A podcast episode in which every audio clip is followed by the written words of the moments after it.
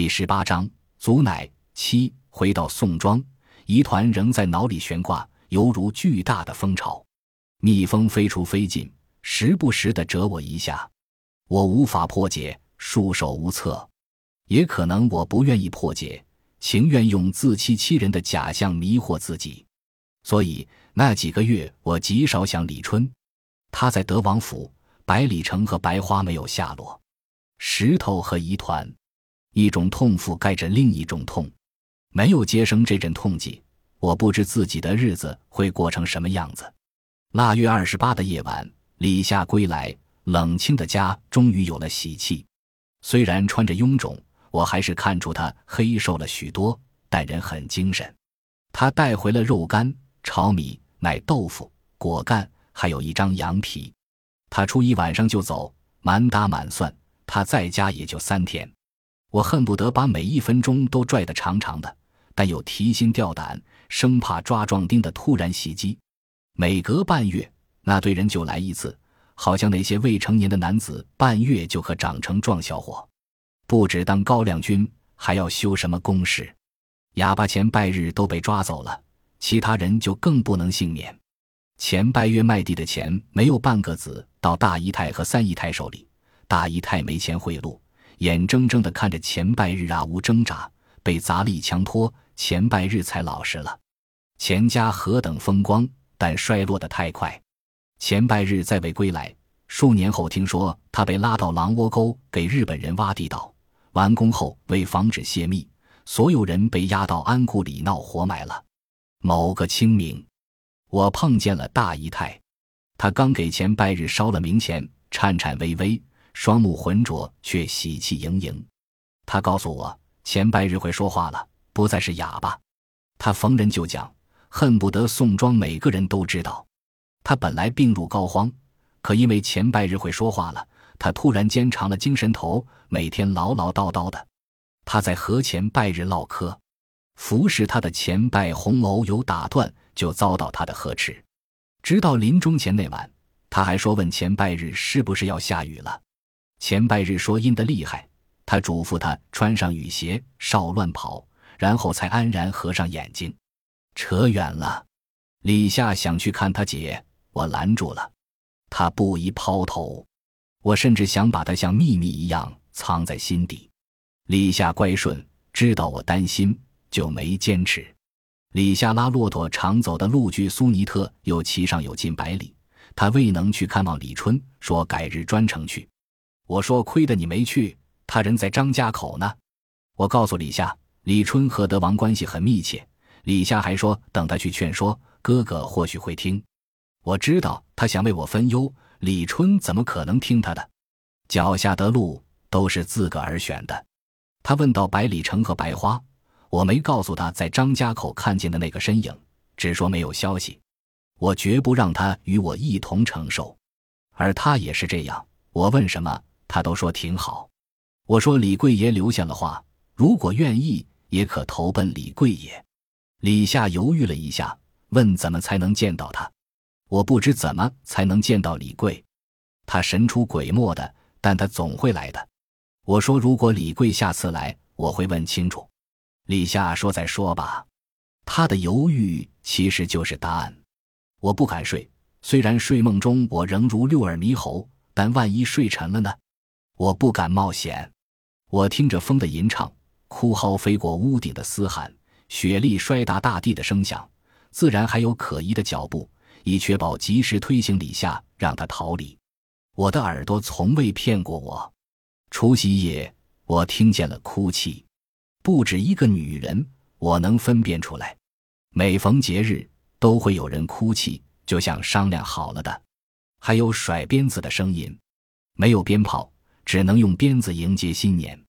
我的儿，我的李夏则给我唱了《拉骆驼》，我至今记得那伤感的词曲。一出大门，扬了一把沙，双手手擦泪。我上不了马，马蹄蹄踢来，铜铃铃响。我把哥哥的心揪上，走三步来退两步。我把哥哥的腿抱住，我眼睛酸涩。李夏察觉，说大过年的这曲不合适。我说蛮好，有情有义。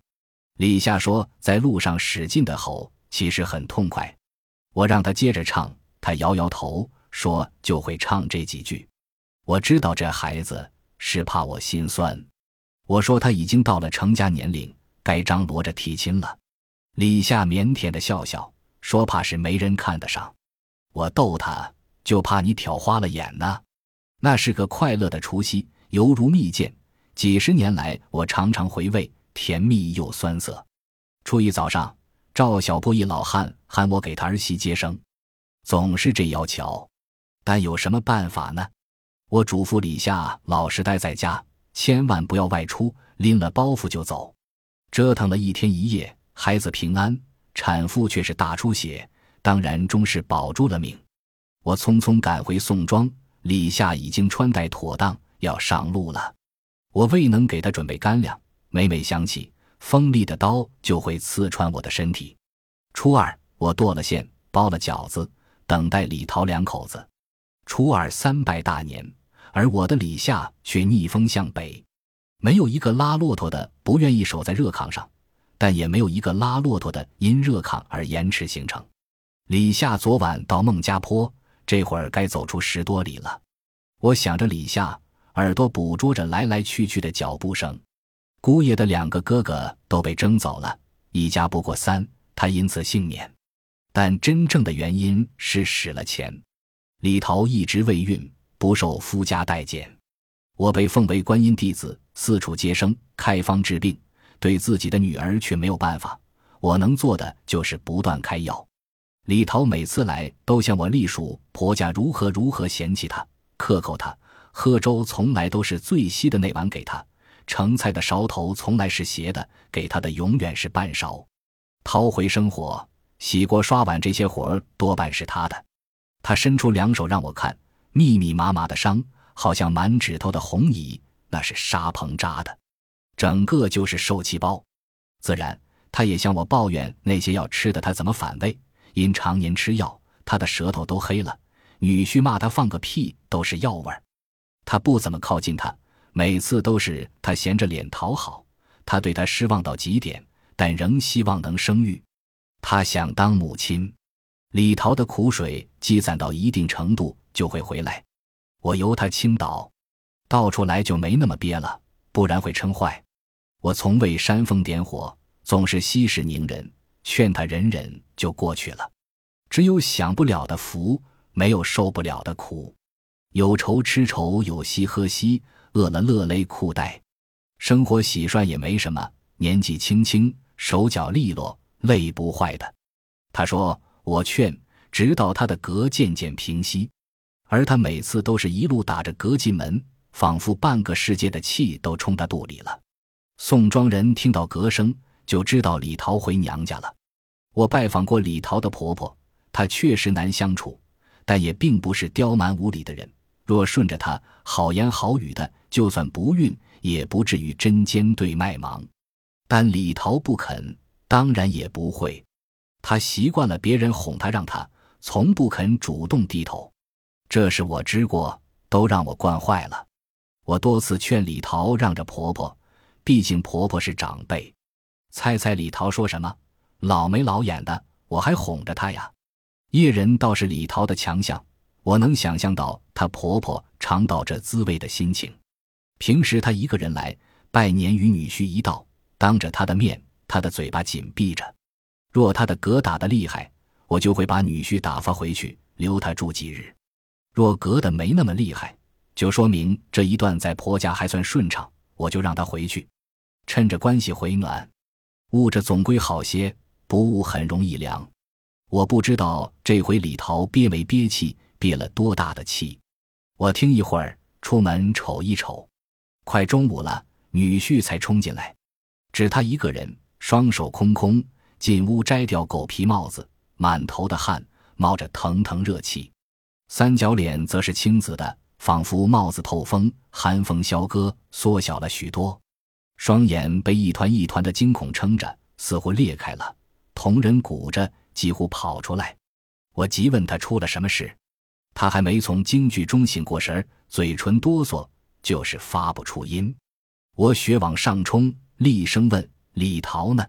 说话呀！”他蹲在地上嚎啕大哭。我顿时天旋地转，下意识地抓住门框，才没摔倒。我一路疯跑，女婿被我甩出十万八千里。那时李桃已经躺在门板上，他不是正常离世，不能抬进院子。黑棉裤、黑棉鞋、棉袄却极其鲜艳，喇叭花肥嘟嘟地开着。